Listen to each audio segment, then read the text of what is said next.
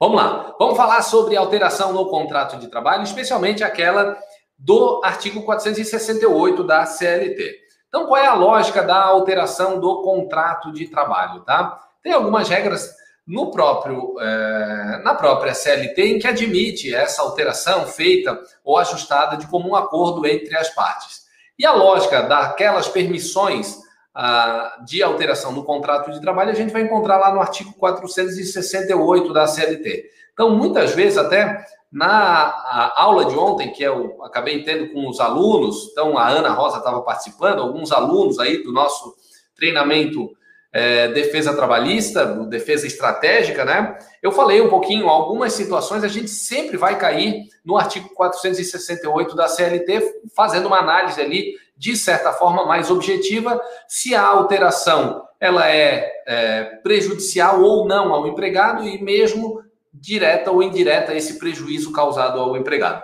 A lógica, a regra geral, é da manutenção das regras, das condições do contrato de trabalho especialmente sem trazer nenhum tipo de prejuízo ou que possam importar em algum tipo de prejuízo para o empregado. A gente tem essa lógica, né, da inalterabilidade é, do contrato de trabalho, de forma que essa alteração não seja lesiva ou prejudicial a esse empregado, ok? Essa regra do artigo 468 da CLT, ela tem, ela é a regra geral, mas ela tem algumas limitações, digamos assim, especialmente quando a gente estiver falando do jus é...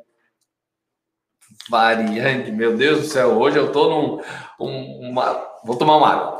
O jus variante, aquele do artigo 2 da CLT, daquelas possibilidades do empregador fazer algumas modificações no contrato de trabalho, especialmente em situações em que a própria lei permite. Vamos trazer então alguns exemplos aqui. Há uma possibilidade, por exemplo, de você fazer aquele que exerce um cargo de confiança, a, a empresa simplesmente retornar à condição anterior, à, à função anterior, caso, por exemplo, ele não, eh, não seja aprovado ou não tenha o desempenho esperado pela empresa. Pode, à primeira vista, parecer uma alteração prejudicial e que, portanto, é, seria contrário ao disposto no artigo 468 da CLT? Sim, mas tem regra própria na CLT, por um outro lado, permitindo esse tipo de ajuste. Questão de alteração de horário, de jornada de trabalho também, algumas situações que possam, podem ser relativizadas essa situação prevista no artigo 468 da CLT, ok? Eu já estou vendo aqui que o pessoal está começando a perguntar, show de bola, a ideia é exatamente essa Fiquem à vontade para ir perguntando que eu vou estar tá respondendo aqui. Mas então a lógica, só voltando então, a lógica que nós temos aqui, pessoal, é da é, é, inalterabilidade do contrato de trabalho. Ou, quando houver alteração, que ela seja propositiva, benéfica ao próprio empregado. Deixa eu ler, então, eu estou falando tanto do artigo 468 da CLT, mas então vamos ler o que, que diz bem, de forma bem objetiva, fala o seguinte, é o, artigo 468, que está lá no capítulo 3, que fala da alteração. O 468 diz o seguinte: nos contratos individuais de trabalho, só é lícita a alteração das respectivas condições por mútuo consentimento e ainda assim, desde que não resultem direta ou indiretamente prejuízos ao empregado, sob pena de nulidade da cláusula infringente dessa garantia. Então, a primeira situação que a gente vê aqui é a necessidade de ter um mútuo acordo, a participação do empregado naquela modificação, naquela alteração no contrato de trabalho. Essa a regra geral. A segunda situação é que não cause essa modificação, essa alteração, nenhum tipo de prejuízo, mesmo que indireto, a esse empregado. E quando a gente fala em prejuízo, a gente não se limita numa questão de prejuízo financeiro. Pode ser um, um prejuízo da condição de trabalho, que pode importar problemas à saúde ao empregado, pode é, importar, por exemplo, também uma situação de status para aquele empregado. Então, depende dessas duas condições, do mútuo consentimento e também da ausência de prejuízos diretos ou indiretos ao empregado. Essa é a lógica, é isso que a gente tem que estar sempre olhando quando for fazer uma alteração no contrato de trabalho. Algumas situações Muitas vezes a gente já pode trazer uma relativização dos preceitos do artigo 468 quando a gente traz ó, previsões expressas no sentido, é, não estou dizendo que você pode fazer alterações ilícitas ou, ou, ou, previsões ilícitas no contrato de trabalho, trazendo que, de certa forma, poderiam importar em prejuízo ao empregado. Mas muitas das situações eu recomendo que você já traga no próprio contrato de trabalho para evitar discussões dessa natureza. Vamos dar um exemplo: alteração de jornada noturna para é, diurna ou vice-versa, alteração de turnos do empregado. Todas essas situações, na minha avaliação, muito embora possa estar dentro ali do jus variante, e a possibilidade do próprio empregador fazer essa modificação sem que implique na infringência do artigo 468, é sempre recomendável, por uma questão de segurança, já trazer isso desde o contrato de trabalho. É, então, eu recomendo que tenha esse tipo de previsão, especialmente nessas situações relacionadas à jornada de trabalho, alteração da forma de desempenho daquela atividade, da possibilidade de ser modificada ali uma transferência, por exemplo, na mesma localidade ali, que não importa a transferência, a gente vai ver que é uma das alterações também ao contrato de trabalho, uma transferência que importa é, em modificação de domicílio. Então, todas essas regras, quanto mais claras elas tiverem, e especialmente ajustadas de forma expressa no contrato de trabalho, é muito melhor, traz muito mais segurança para a empresa para evitar eventuais discussões é, por conta de estar desrespeitando o artigo 468. Vamos lembrar que, especialmente depois da reforma trabalhista, a gente teve uma modificação também de algumas situações é, que, eventualmente, a própria lei traz uma trava, digamos assim, nessa modificação do contrato de trabalho, inclusive do artigo 468, com a possibilidade de haver modificações através de negociação coletiva. Então, muito embora a regra geral seja essa do artigo 468, não vamos nos esquecer das regras próprias do artigo 611-A e 611-B da CLT, que traz ali aquela situação do negociado prevalecendo sobre o legislado. E o legislado aí a gente inclui essas regras de impossibilidade de alteração. Obviamente que a gente tem as limitações do artigo 611b, o rol daqueles 30 itens lá, em que não podem ser objeto de negociação coletiva para suprimir ou reduzir direitos. Que aí, evidentemente, a gente está falando de uma alteração prejudicial. Mas em alguns aspectos, ela à primeira vista poderia ser interpretada como uma alteração prejudicial, mas prevista em negociação coletiva e excluída do rol dos 30 itens lá do artigo 611b, não vai caracterizar uma alteração prejudicial, especialmente por ela ter sido negociada através de um acordo ou uma convenção coletiva. Então, a forma de flexibilizar ainda mais as regras do contrato de trabalho, eu diria que a negociação coletiva ela supera, então, ela traz muito mais segurança para a empresa nesse sentido. Um exemplo: digamos que a empresa é, contratou um empregado e para ele trabalhar no domingo, ela pagava aquele dia de forma diferenciada. Não tinha nenhuma regra relacionada, por exemplo, à, à negociação ou convenção coletiva nesse sentido. Simplesmente a empresa, de forma é, deliberada, pagava ali. Vamos colocar um exemplo, uma alimentação diferenciada no dia de trabalho em domingo. Repito, não tinha nenhuma previsão na negociação coletiva. Uma vez feito o ajuste com o empregado dessas condições, de sempre trabalhando no domingo, receber uma remuneração ou, no caso, uma, o valor da alimentação de forma diferenciada, isso já aderiu ao contrato de trabalho, de forma que futuramente a empresa não poderia. Ah, agora eu não quero mais pagar aqui esse domingo diferenciado essa alimentação, porque essa alteração seria uma alteração prejudicial ao empregado, afrontando, portanto, o artigo 468 da CLT.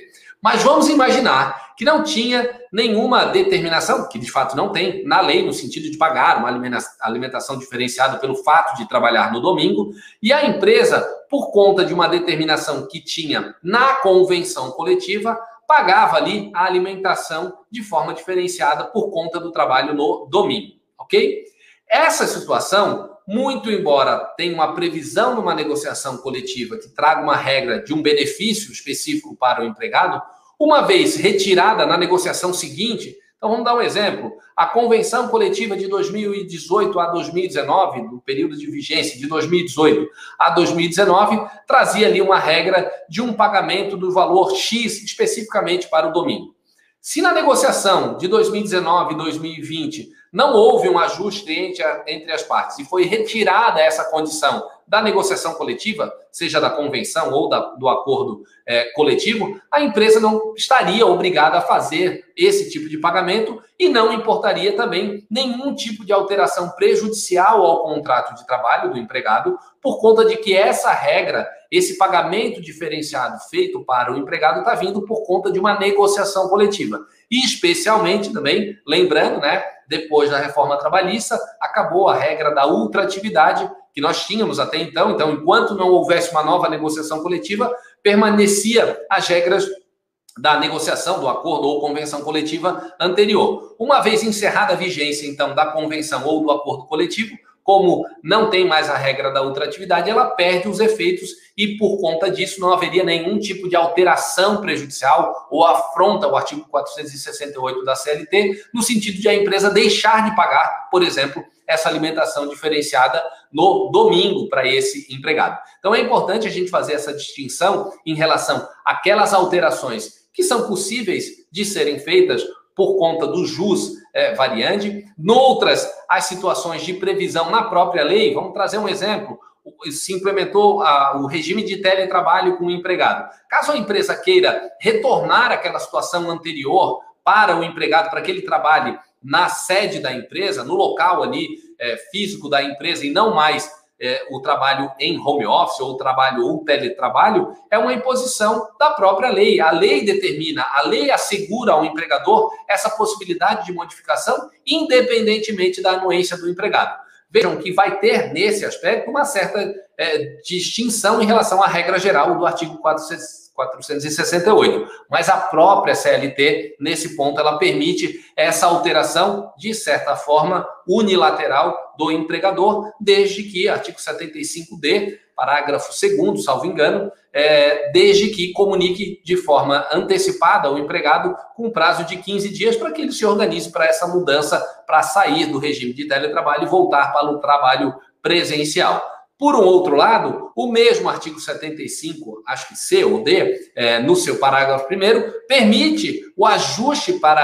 a adoção desse regime do teletrabalho, da mudança do trabalho presencial para o teletrabalho, aí sim, seguindo a regra da concessão ou do acordo mútuo entre as partes. O empregado precisa concordar com essa modificação. Então veja que em alguns aspectos, ah, vai ter regras ali na própria CLT permitindo essa modificação, seja por acordo é, mútuo, e daí a gente vai estar convergindo com as regras do artigo 468, e noutras situações, inclusive com modificação unilateral do empregador, não ocasionando, portanto, o, a afronta aí o artigo 462, ok? Eu vou responder aqui algumas perguntas que o pessoal está fazendo, até para a gente não ficar acumulando aí. 75C, a Bruna é, me esclareceu aqui. Não é o D, é o C. Perfeito, Bruna. Obrigado. É, eu acho que o D fala das regras ali que é, das despesas, acho que é alguma coisa dessa ordem. Mas é, só antes de eu iniciar aqui a, a, responder essas perguntas, vamos lembrar agora nas regras, especialmente da medida provisória 927 a gente trouxe várias situações ali, a, a lei trouxe, a medida provisória, melhor dizendo, que infelizmente perdeu a vigência, caducou, mas ela trazia várias regras ali da possibilidade de implementação de determinados ajustes que, à primeira vista, ou sem a regra o regramento próprio da medida provisória poderiam se interpretar como uma alteração prejudicial e uma afronta ao 468, mas as regras trazidas nessa medida provisória possibilitaram, então, a relativização dessa alteração, não importando nenhum tipo de prejuízo ao empregado. Por exemplo, implementação do teletrabalho por determinação da empresa, antecipação de férias e por aí vai. Então, situações que a lei, como eu falei, não só a CLT, mas nesse caso a medida provisória 927, traziam algumas regras próprias possibilitando essa alteração não tida como prejudicial ao empregado por conta de expressa previsão legal, ok? Vamos responder então algumas perguntas aqui, deixa eu dar uma olhadinha. É, a Patrícia, deixa eu compartilhar aqui. O empregador pode mudar, alterar o cargo em função de forma unilateral, impondo ao empregado ter que fazer tudo dentro do estabelecimento, virou tipo um bombril. Vamos lá, Patrícia.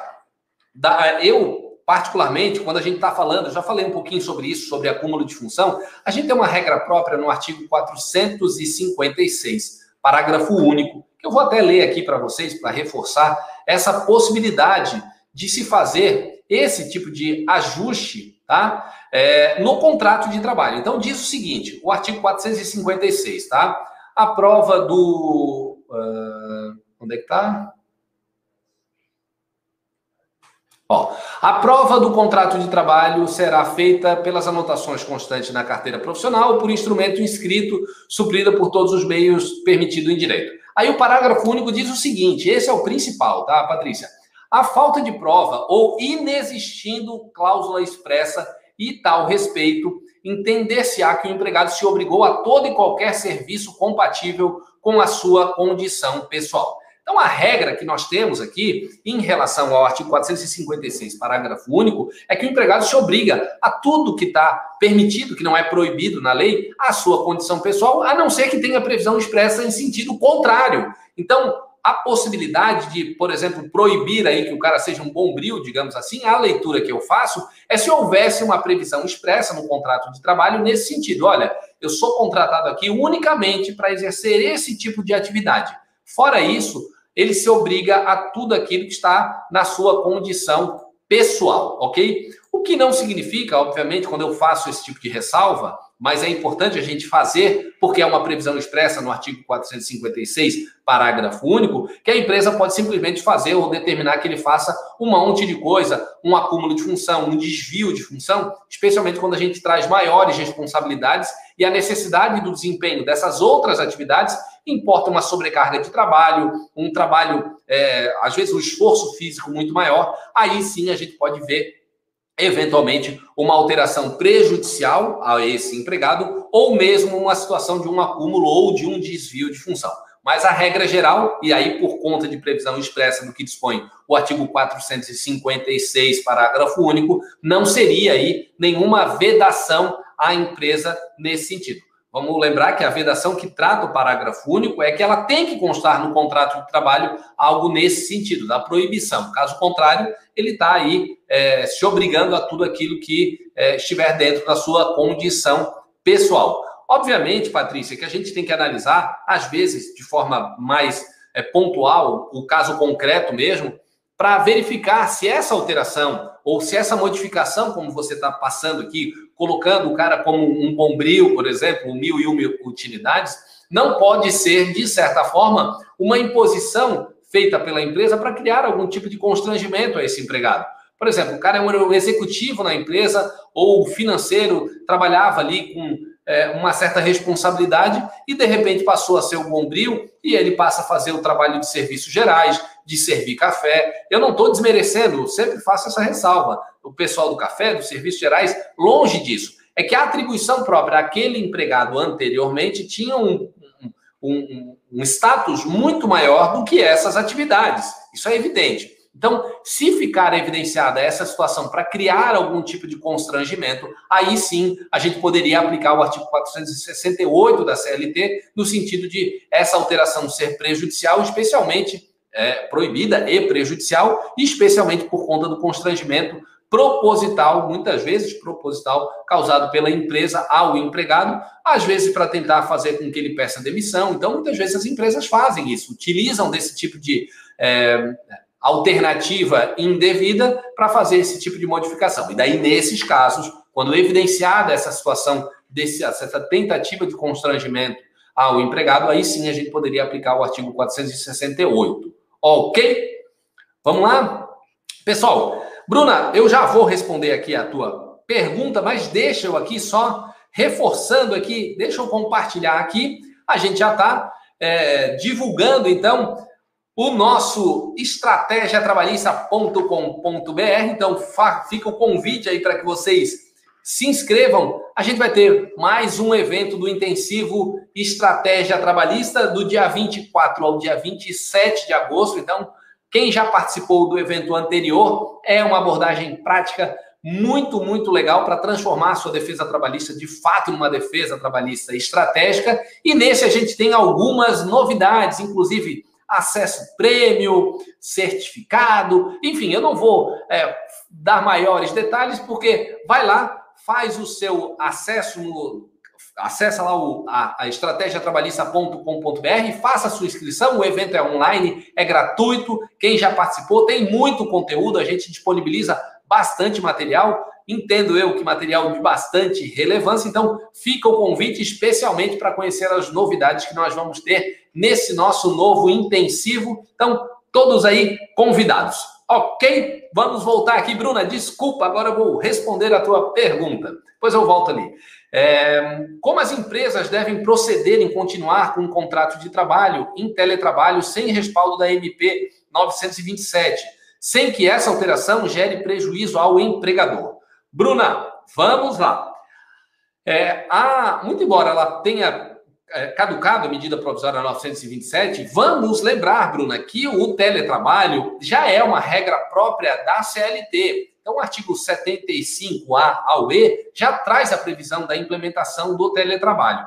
A forma que a MP trouxe da adoção do regime de teletrabalho é, de certa forma, uma imposição da empresa nas, na implementação desse regime especial. O que eu sugiro numa situação dessa natureza, tá, Bruna? É que você, caso tenha feito, eu recomendei que se fizesse isso, um contrato, até porque há necessidade de ter o ajuste, o aditivo contratual das regras de como vai funcionar o teletrabalho, a própria medida provisória já fazia, trazia essa previsão, né, no prazo de 30 dias, de ter o aditivo, trazendo as regras de despesa, de quem que vai arcar com tais despesas, tudo. Essas situações já havia necessidade de ter um aditivo contratual. O que eu recomendo que você faça é simplesmente um aditivo ratificando, ratificando, perdão, desculpa, desculpa, desculpa, ratificando os termos do ajuste anterior da adoção do teletrabalho, trazendo as regras próprias do artigo 75A ao artigo 75E.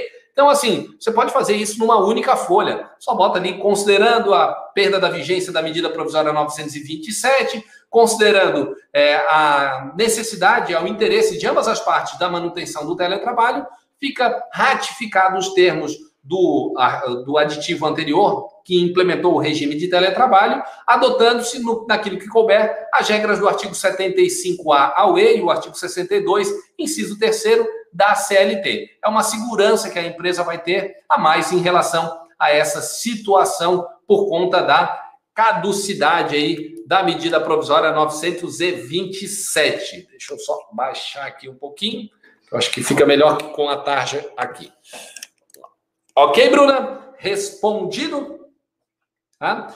Vamos seguir aqui. A Marta pergunta: a empresa pode modificar o contrato de trabalho na escala 6 por 1 para a escala 12 por 36? Caso positivo, há algum requisito para que a empresa ter, tenha que observar? Marta, é possível? Sim. O que, é que a gente vai precisar numa situação dessa? A adoção de um aditivo ao contrato de trabalho, caso, caso você faça por acordo individual, precisa, portanto, da participação do empregado nesse sentido. Então, é, ou a previsão da própria convenção ou acordo coletivo nesse sentido, possibilitando a adoção da escala de 12 por 36, ou então, caso não tenha nenhuma vedação própria do dispositivo da negociação coletiva, um acordo individual com esse empregado. Só vamos lembrar, tá lá no artigo 59, né? 59A, Deixa eu só dar uma olhadinha aqui que eu já vou ler para vocês. 59A, em exceção ao disposto no artigo 59, é facultado às partes, mediante acordo individual escrito, convenção coletiva ou acordo coletivo, estabelecer horário de trabalho 12 horas por 12 por 36, né, observados ou indenizados os intervalos para repouso é, e alimentação. Então, é possível, sim, não vejo nenhum tipo de é, vedação ou afronta ao é, empregado por conta da adoção. A única cuidado que a empresa vai ter que ter, e de certa forma é cumprir a primeira parte do artigo 468, é que o artigo 59A determina do acordo individual por escrito. Eu não posso fazer isso por um acordo tácito. Então, com um acordo escrito, está presumindo a concordância do empregado no sentido da adoção desse tipo de jornada. Se o empregado não quiser, Diogo, mudar a sua escala de 6 por 1 para a escala 12 por 36, nesse sentido da adoção mediante acordo individual. Não tem o que a empresa fazer, justamente porque depende da participação dele. A não ser que seja uma previsão, ou que tenha uma previsão impositiva no acordo coletivo ou na convenção coletiva, nesse sentido, aí sim, vamos lembrar, o negociado prevalecendo sobre o legislado, ultrapassando inclusive as regras do artigo 468. Ok? Vamos lá. A Ana coloca aqui: a empresa alterou o horário de trabalho da funcionária que mora na zona rural. Por causa da pandemia, não há mais ônibus circular e ela tem que pegar um ônibus fretado, pagando bem mais pelo transporte. Deixa eu voltar aqui um pouquinho para baixo. É, e aí a Ana complementa. Essa alteração seria possível? Entendo que não, pela inteligência do artigo 468 da CLT. Ana, a gente está ali no limite ali do jus variante ou daquelas previsões é, é, possíveis ali, de certa forma, em relação àquilo que eu falei anteriormente, de já trazer esse tipo de previsão no contrato de trabalho. Vamos lá.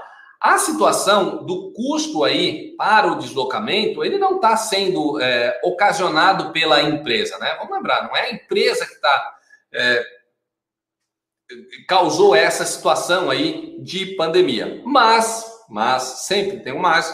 Por outro lado, não pode se transferir o risco da atividade do, do empregador ao empregado. Então, nesse caso, sim, eu recomendaria que a empresa que arcasse pelo menos com a diferença do custo desse ônibus fretado para fazer a transferência. Vou dar um exemplo. Eu tenho uma empregada na minha casa, lá, uma secretária do lar, né? Que ela vem se desloca de casa para o trabalho por transporte coletivo. O transporte coletivo Voltou, parou, voltou, parou, voltou. Agora voltou. Mas eu, por uma questão de segurança, eu tenho filha pequena em casa, ela está vindo de Uber. Mesmo no período de pandemia, em que não tinha o transporte coletivo, eu estava tendo que arcar ah, com o deslocamento dela. Ela não deu causa a essa situação e eu não posso transferir o risco da minha atividade, digamos assim, né? eu na condição de empregador, ali empregador doméstico, mas vamos equiparar aqui, né? Eu não posso transferir o risco da minha atividade para o meu empregado. Então, sim, muito provavelmente nesse caso, Ana, poderia ser interpretado como uma alteração prejudicial aí a essa empregada, por conta de se transferir o risco da atividade do empregador a esse empregado. Tem argumento em sentido contrário? Tem, em favor da empresa, né? Artigo 2 especialmente se tiver previsão na, é, no contrato de trabalho dessa situação aí do deslocamento, é, por conta de que, assim, também não foi a empresa que deu causa à pandemia. Mas a minha interpretação, é, nesse caso, seria mais conservadora, porque eu acho que poderia se interpretar como uma alteração prejudicial por conta de se transferir um risco da atividade que é própria do empregador. Ok? Vamos lá, vamos lá, vamos lá. Deixa eu ver aqui. O empregado por comissão é considerado. Que tipo de comissão, Mayara? Se você puder complementar aqui, tá? A comissão de pagamento da remuneração, eu já complemento. Mas vamos lá, vamos seguindo aqui. Gisele, durante a pandemia, colocou o funcionário em banco de horas. Como a MP finalizou, a empresa pode alterar o contrato de trabalho do funcionário para banco de horas permanente? Vamos lá é, e para a jornada de trabalho. Então, vamos responder a primeira aqui, Gisele. Vamos lá, o banco de horas, da mesma forma, tá, Gisele? Ele já tem previsão no artigo 59, parágrafo 2 e 5, tá? Então, também não é, a exemplo que eu falei anteriormente do teletrabalho, ele não é uma inovação própria da MP 927. É, ele só traz um regramento diferente, né? Então, vamos lembrar que o acordo individual para implementação de um banco de horas a compensação, pela regra do artigo 59, parágrafo 5 ela deve ser feita com a compensação no prazo máximo de seis meses. A medida provisória, ela acesseu esse prazo de prazo de 18 meses a contar do encerramento do estado de calamidade. Então, pode é, manter um banco de horas aí de forma permanente? Poderia, mas aí você vai ter que fazer um ajuste adequado ao artigo 59, parágrafo 2 ou parágrafo 5 da CLT. Então, você vai utilizar, Gisele, as regras próprias do banco de horas do artigo 59 da CLT. Eu, particularmente, entendo que se você fez o ajuste do banco de horas no período da, é, da, da vigência da medida provisória 927, e como ele tem essa possibilidade da implementação de compensação no prazo de 18 meses após o encerramento do estado de calamidade, como ela gerou efeitos, a medida provisória, no período em que ele foi ajustado, na minha avaliação, ele poderia ter essa continuidade prolongada. Mas eu não recomendo que os meus clientes façam isso justamente por conta do risco que pode se ter lá na frente de como o judiciário vai interpretar. E eu arriscaria dizer que o judiciário não vai ser tão favorável a essa minha tese que eu estou tentando encampar aqui. Então, o que eu recomendaria que se fizesse é tenta zerar o quanto antes o banco de horas próprio da medida provisória 927. Uma vez zerado, implementa o banco de horas é, com um fundamento no artigo 59, parágrafo Quinto, caso ele seja o acordo individual, ou então se tem regra própria no acordo coletivo ou na convenção coletiva, conforme o artigo 59, parágrafo 2 ok? É, e a Gisele complementa. Para a jornada de trabalho, a empresa reduziu a jornada durante a pandemia e descobriu que não precisava do funcionário por oito horas diárias. O contrato pode ser alterado para seis ou quatro horas Vamos lá. Se nós estivermos falando de uma redução proporcional de jornada e trabalho, que era aquela que tínhamos na medida provisória 936, depois convertida na lei 14.020, aí sim a gente pode fazer esse ajuste, dependendo do acordo também, da concordância do empregado nesse sentido. Não, não é isso que eu estou me referindo, Diogo. É que a empresa viu que não é mais o caso de ter aí esse empregado por uma jornada de oito horas.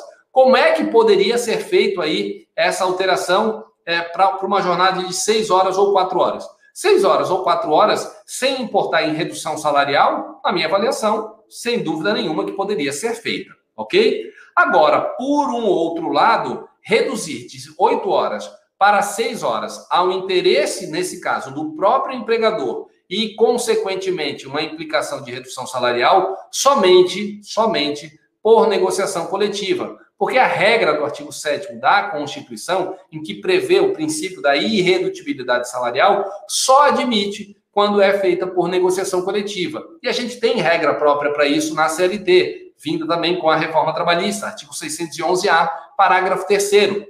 Então, no período em que for feita essa redução, vai ter que ter a complementação daquele período de redução como uma garantia do emprego. Não é bem o caso aqui, porque apesar de ser uma redução salarial, aquela regra própria do parágrafo 3 do artigo 611-A, ele está tratando de uma redução em que se mantém a jornada. Nesse teu caso aqui, vai haver uma redução proporcional também da jornada de trabalho, especialmente se mantiver o valor do salário hora e feito por negociação coletiva, aí sim eu entenderia a possibilidade de se fazer esse tipo de ajuste, tá? Portanto, somente por negociação coletiva, tá, Gisele? Vamos lá? É... A Elaine também. Vai acabar a suspensão de alguns funcionários, 120 dias, e o empregador pode reduzir a carga horária e o salário se o funcionário aceitar sem o sindicato não, Elaine, não dá para fazer. Eu acabei de explicar, né? Primeiro que você poderia. É, a pergunta, vamos lá. Eu posso agora aplicar uma redução naquela regra própria é, que era da medida provisória 936 e agora lei 14.020? Não, porque o prazo de 120 dias é a totalidade do período dessa situação excepcional para o benefício emergencial. Então, pode ser 120 dias de suspensão, eu não posso ter mais redução. Eu posso fazer 60 de redução mais 60 de suspensão? Ok, sempre limitado a 120 dias. Ultrapassado esse prazo, eu quero aqui, como a, a Gisele acabou de nos passar, eu posso, a empresa viu aqui que não há necessidade, eu quero fazer uma redução da carga horária e do salário também. Mas o empregado aceita mesmo nos casos em que é em benefício do próprio empregado, eu acho arriscado de se fazer, tá, Elaine? Então, sempre com a participação do sindicato. Então, é, eu admitiria a empresa correr o risco, de certa forma, de um ajuste é, sem a participação do sindicato, mas assim, eu não estou recomendando, é que assim, que caso a empresa queira correr o risco, somente numa hipótese de assim, de uma redução de carga horária e proporcionalmente do salário, mediante o interesse do próprio empregado. Por exemplo, ele vai, ele trabalha, sei lá, é, de manhã e à tarde, e por conta da faculdade, ele precisa ter a jornada reduzida para ele conseguir complementar os estudos ou cuidar de um parente é, com alguma enfermidade, com algum problema. É, então, assim, é o interesse do próprio empregado. Ele só vai conseguir ter a continuidade do emprego se ele tiver esse ajuste. E também não é justo com a empresa que ela faça a redução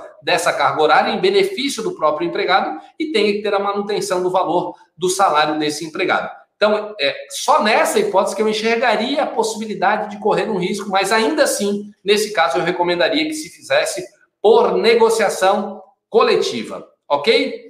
É, então vamos lá. Advocacia Martins está aqui, hashtag calouro, show de bola. Tatiana chegando um pouquinho atrasada. Aluno chegando atrasado, doutora Tatiana. Tô brincando. A aula fica gravada aqui, disponível posteriormente aí para vocês no YouTube.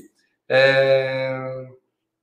A Cristiane falando aqui, mas quando falamos de 18 meses, devemos observar as cláusulas normativas, pois algumas CCTs determinam 12 meses. Vamos lá, Cristiane, nesse caso aqui, só voltando, tá? Na regra da medida provisória 927, que agora vai, de certa forma, perder um pouco o efeito, mas a não ser que a empresa insista em fazer a compensação, que eu entendo que é legítima, após os 18 meses, eu não vejo nenhum tipo de problema nesse sentido, tá? Vamos lembrar que o artigo 2 da medida provisória 927, ela trazia aquela possibilidade do ajuste individual nesse momento emergencial se sobrepor às regras da negociação coletiva naquilo que ela não é, contrariar a Constituição Federal. Então, pode sim, tanto que era essa a lógica sistemática da negociação coletiva, da negociação coletiva não, do ajuste do banco de horas, é, da medida provisória com a compensação em 18 meses. Então, mesmo que tenha uma previsão,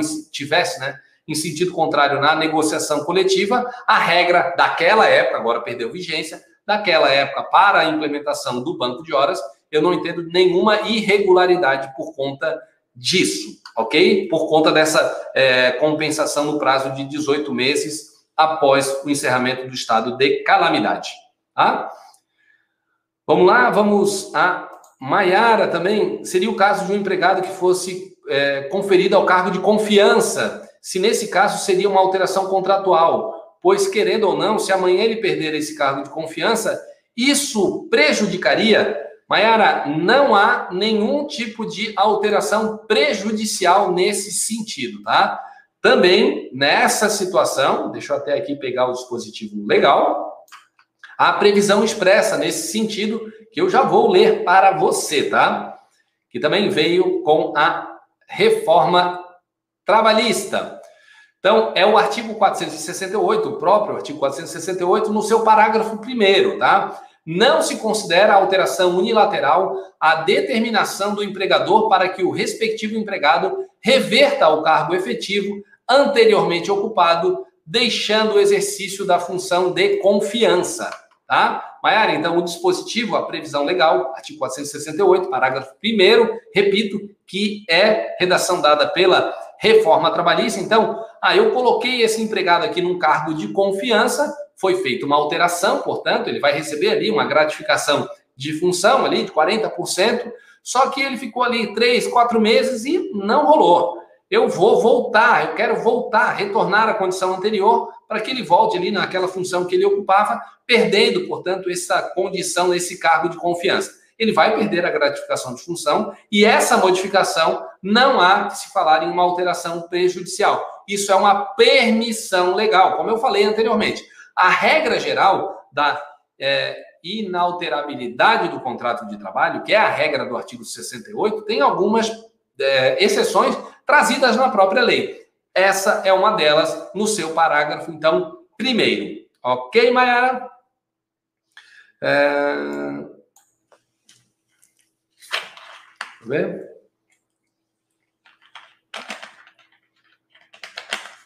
Deixa eu dar uma olhadinha aqui para baixo. Tem novos comentários. Opa, deixa eu voltar aqui.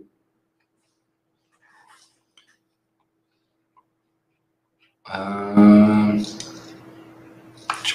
eu perdi aqui só um pouquinho. Deixa eu dar só uma olhadinha aqui que tem. Às vezes a, a, as perguntas vão lá para cima, mas vamos lá.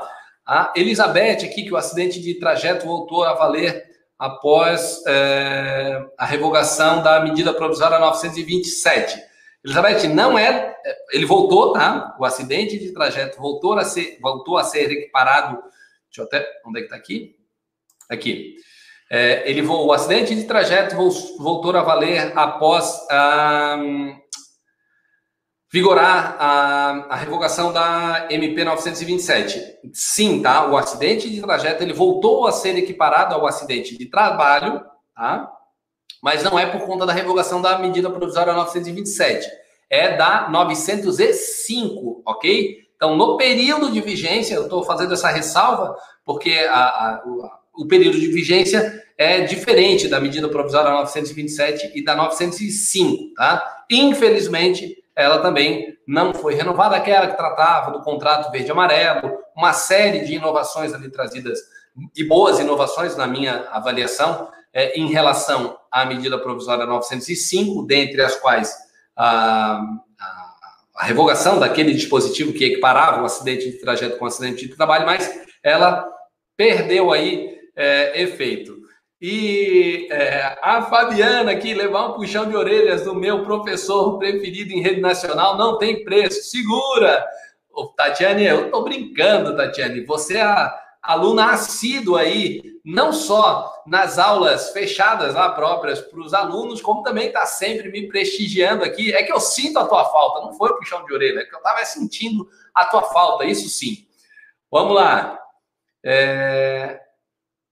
Adria pergunta aqui: quantos dias no máximo o empregado pode trabalhar em home office sem que altere a modalidade do contrato de trabalho, considerando uma jornada 6 por 1? Adriano, o teletrabalho, ele fala lá no artigo 75, ah, ah o artigo 75, é, e do, é, do desempenho dessa atividade preponderantemente fora das dependências do empregador, tá? Então, eu diria que o cara vai uma vez por semana na empresa, ele continua ali, é, preponderantemente, ele está trabalhando longe ali do, da, da empresa. Dois dias é meio forçar barra, mais do que isso não dá, tá? Então, assim, eu tentaria deixar o máximo nesse regime de teletrabalho. Então, necessidade de eventualmente ir em algumas reuniões aí na empresa, aí sim, não é por conta disso que vai descaracterizar o regime de teletrabalho. Tem algumas empresas, até estava conversando com um cliente hoje, que eles querem adotar um sistema misto de teletrabalho com o trabalho presencial. Então, ó, numa semana, por exemplo, ele trabalha na empresa, na semana seguinte ele trabalha em casa, ou alguns dias na semana ele trabalha em casa, outros dias na semana ele trabalha na empresa. Não há previsão expressa nesse sentido na CLT, né, da adoção de um sistema misto. Ele falou do teletrabalho preponderantemente fora das dependências da empresa ou ele trabalhando presencialmente. Mas eu vejo a possibilidade, sim, de implementar é, esse sistema misto. A recomendação que eu faria nesse sentido é apenas que a empresa controlasse aí sim a jornada de trabalho desse empregado, inclusive no período em que ele está no teletrabalho, tá? Porque daí ela vai ter um sistema misto, um período ele vai estar tá ali nos olhos da empresa, vai estar tá sendo feito o um controle de jornada, como é que ficaria a, a, o extrapolamento da jornada diária, da jornada semanal. Então, se houver um controle, aí eu não vejo nenhum problema em relação a isso. Ok? É... Eu li, sim, Tatiana, eu li que é o preferido. Fiquei, ó, muito, muito feliz com, com essa referência aí. Muito legal, tá? É, vocês também são os meus alunos favoritos. Mas vamos lá. Advocacia Martins aqui, deixa eu dar uma olhadinha. No caso de uma empresa manter contrato com o município para prestação de serviço de conservação e limpeza, no período em que não houver atividade no município, ocorrendo mais de 30 dias, é, a empresa pode interromper o contrato de trabalho com o empregado? Deixa eu ver, a advocacia Martins, eu acho até que eu tinha visto aqui para cima, é o Wesley, de Pitanga, do Paraná. Wesley, eu teria que dar uma olhadinha ali nas regras de contratação, não só, eu sugiro né, que dê uma olhada nas regras de contratação, não só dessa da contratação do município com a prestadora de serviço, como as regras próprias do contrato de trabalho entre esse empregado e a empresa. É um contrato de trabalho temporário? Não é? Por prazo determinado? Não é? Então, é, é, eu fico um pouco inseguro de cravar aí uma informação sem ver as regras próprias para isso. Até porque eu não tenho é, clientes aí que, que trabalham nesse tipo de modalidade, tá? Então, teria que ver as regras próprias, especialmente se é por prazo determinado, o que, que estabelece no contrato, mas, via de regra, como eu falei, as, as regras de, é, de se transferir ou o risco da atividade para o empregado não é possível ser feito. Talvez o que você poderia fazer numa situação dessa natureza é a adoção aí de uma suspensão do contrato de trabalho no mesmo período do encerramento dessa interrupção do serviço, algo dessa natureza, aí sim eu veria como uma possibilidade de contornar esse tipo de problema, ok? É... A Bruna, existe alguma hipótese de horas extras em teletrabalho? Bruna, é, a regra própria do teletrabalho é uma exceção até à duração da jornada. Ela é exceção lá, está lá no artigo 62 da CLT. Então, em linhas gerais, não, não tem é, condições de fazer pagamento de horas extras, porque como a jornada não é controlada no regime de teletrabalho, não tem como ser devido a essas horas extras.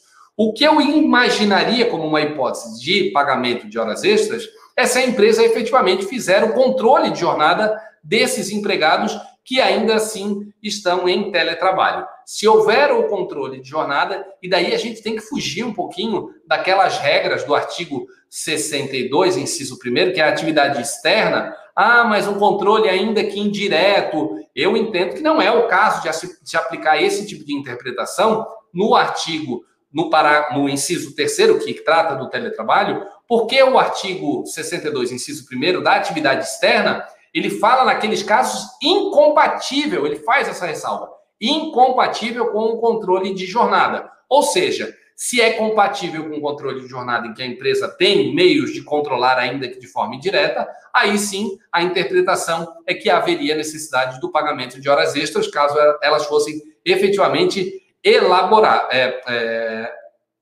feitas, realizadas, né? Agora, o teletrabalho não tem esse tipo de ressalva. Então, somente na hipótese de ficar muito demonstrado aquela, aquele controle efetivo da jornada de trabalho do empregador, é que aí sim eu poderia interpretar como uma, um, um afastamento do enquadramento do artigo 62, inciso 3 da CLT, e daí ele vai seguir as regras gerais ali de controle de jornada, de intervalo, por aí vai, e daí sim seria devido às horas extras. Mas, em linhas gerais, não é o caso de horas extras, tá? Mesmo, ah, mas tem aqui o sistema que o, a, a empresa, quando o cara logou no sistema aqui, eu tô sabendo que horas ele logou. E depois ele dá, dá o login e o logoff lá do, do cara. Ok, só que a empresa não tem condições de saber que ele pode estar logado ali, mas ele entrou no sistema e não está trabalhando. Ele está em casa lendo um livro, brincando com os filhos, tomando um banho. Então, o simples fato do acesso ao sistema, na minha avaliação, não é um controle efetivo de jornada de trabalho, nem mesmo indireto. Agora, se a empresa tem ali várias ferramentas para fazer o controle. Olha, a cada tanto tempo você tem que enviar um relatório ou me reportar alguma situação. Aí sim eu começaria a pensar em situação dessa natureza. Ok, Bruna? vamos lá. O Cláudio, se a empresa fechar por conta da crise da pandemia, o empregado estiver recebendo o auxílio acidentário, pode ser feito um acordo entre as partes para sua demissão? Não, Cláudio, porque nesse caso aqui, acho complicado, a não ser o encerramento aí da empresa, né? É, mas nesse período aqui do recebimento do auxílio acidentário, o contrato de trabalho está suspenso, tá? Cogitaria aqui, teria que pensar, dar uma pesquisada aqui, tá, Cláudio, numa situação por conta do próprio encerramento aqui da atividade. Vamos dar uma olhada lá no artigo 501, em que fala ali de questão de força maior, só voltar aqui. 501, né? Entende-se força maior todo acontecimento inevitável em relação à vontade que ocorreu, tal, a ocorrência ocorrendo força maior que determine a extinção da empresa é, ou um dos estabelecimentos, é assegurada a esse empregado uma indenização da seguinte forma. Daí tá, traz aquela regra ali, o artigo 503 perdeu a, uh, não foi recepcionado pela Constituição, não é o caso. É, a princípio aqui, o contrato de trabalho estaria suspenso, tá? Eu não me recordo, tá, Cláudio? Eu vou até dar uma. Fiquei curioso aqui para dar uma uh, olhada de como está se comportando numa situação dessa natureza, como é que ficaria a extinção do contrato de trabalho. Eu parto pelas, pela, pela, pela análise lógica, né? Se ele está suspenso, é, fica mais complicado de a gente fazer a extinção desse contrato de trabalho, ok? É... A Elaine também, professor, se os empregados não são filiados ao sindicato, ele pode se negar a fazer algum tipo de negociação? O sindicato? Não, ok? Não pode. É, isso, é, nós temos um, o sistema sindical brasileiro, ele, é, ele, parte daquela premissa de, da unicidade sindical, né? Então, eu não tenho vários sindicatos. Então, independentemente do empregado ser ou não filiado, vai representar aí o interesse de todo mundo que tiver abrangido por aquela categoria específica. Até porque o artigo 611b, no seu inciso é, 26, traz ali regras próprias que não pode é, a negociação coletiva trazer ali regras ou alguma situação que vede a livre a associação ou a, a, a, ideia ali de que o próprio empregado ele só vai sofrer algum tipo de desconto e aí nesse caso a gente pode estender filiado ou não filiado sim né se ele está sujeito ali às regras por conta da sua filiação mas aquele que não é filiado ao sindicato de não sofrer qualquer tipo de desconto a título de contribuição, imposto sindical, ou seja lá o que for, sem sua expressa anuência. Então, na minha avaliação, não, o sindicato não pode é, categorizar, digamos assim, os efeitos a quem vai estar submetido determinada regra de convenção ou de acordo coletivo apenas aos é, filiados, porque é uma forma de constranger aí o empregado de obrigatoriamente ser filiado ao sindicato e não é o caso da nossa, do nosso sistema sindical, ok? É, vamos lá. Os sindicatos, a Bruna está até colocando aqui que os sindicatos não negam é, e cobram muito bem por isso. Eu vou até abrir aqui o artigo 611b para a gente ler aqui, só para reforçar o argumento agora, como eu acabei de passar para vocês. 611b, eu acho que é o 26, vamos ver se eu não fui traído pela memória. E não, não fui.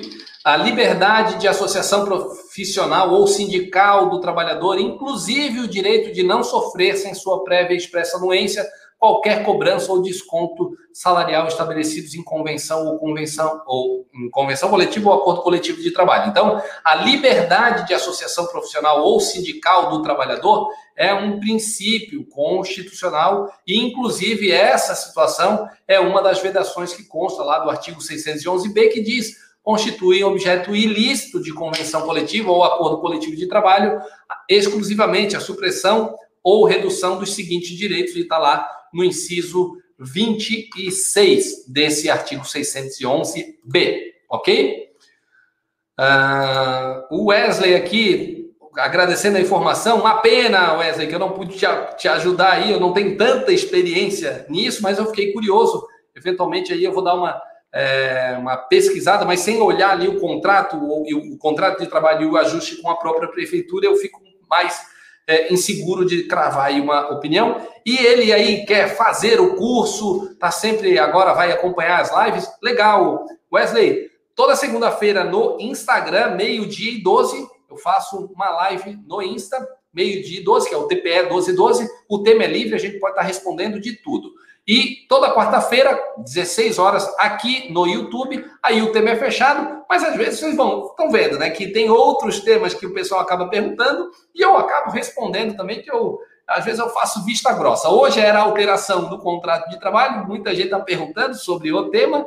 Em alguns aspectos o tema não é bem esse, mas eu estou respondendo aqui sem maiores problemas. E quanto ao curso, então fica o convite aqui, deixa eu só reforçar, é, Wesley, estratégiatrabalhista.com.br, faz lá a tua inscrição, vai ter o nosso intensivo Estratégia Trabalhista do dia 24 ao dia 27 de agosto, 19 horas. Então, quem já participou aí é, do intensivo, muito conteúdo, é um conteúdo é, 100% tudo online, mais de, falo por quase três horas todos os dias ali, é, é, gratuito, então faz aí a sua inscrição, inclusive eu já explico ali, tem um acesso premium, a possibilidade de alguns presentinhos que a gente está dando aí para quem fizer esse acesso prêmio. Então fica o convite não só para o Wesley, mas também para todo mundo que quiser participar. Fica essa sugestão e lá eu vou trazer maiores informações sobre o nosso curso completo, ok?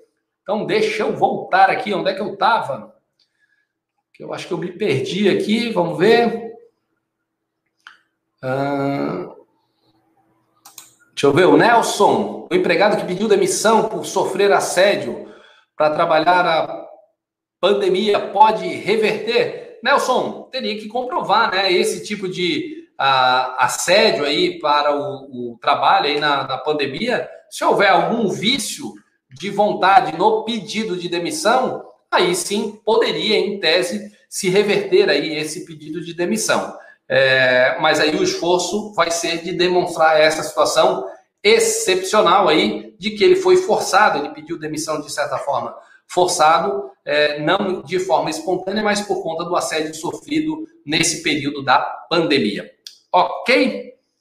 Vamos lá. É, mais alguma pergunta, pessoal?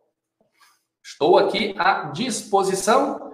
Como sempre, eu sei, ah, hoje vai ser mais curto, e assim, as aulas geralmente estão passando de uma hora, mas é muito legal é, essa dinâmica de ficar respondendo. Eu gosto muito, justamente por conta é, de que assim, a dúvida de um pode ser a dúvida de outro, é, o compartilhamento dessas informações, como eu sempre costumo falar, eu também aprendo muito aí com relação a essas situações que vocês vão me trazendo. Então, muito legal. Quem gostou, então, da aula, quem está gostando aí, dá um joinha, isso é legal para a gente. O YouTube acaba é, levando isso em consideração. Quem não está inscrito ainda, faça lá a sua inscrição, clica lá no sininho para sempre ser lembrado. Toda quarta-feira tem a nossa aula ao vivo aqui no YouTube. E se já está inscrito, indique aí algum colega, advogado ou advogada para estar tá acompanhando aí tudo isso que a gente está produzindo, tanto no YouTube quanto no Instagram. Vamos fazer essa chegar ao maior número de pessoas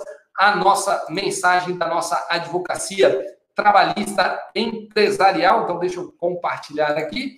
Então, já que o pessoal não tem mais perguntas, Agradeço aí a participação de todos que tiveram a paciência de estar comigo até agora. Quem chegou um pouquinho atrasado, como de praxe, a nossa live aqui vai ficar disponível no nosso canal no YouTube. Então, até uma próxima. Muitíssimo obrigado para quem me acompanhou até agora e continue nos seguindo nos nossos canais, Instagram, Facebook, YouTube. Estamos aí para isso.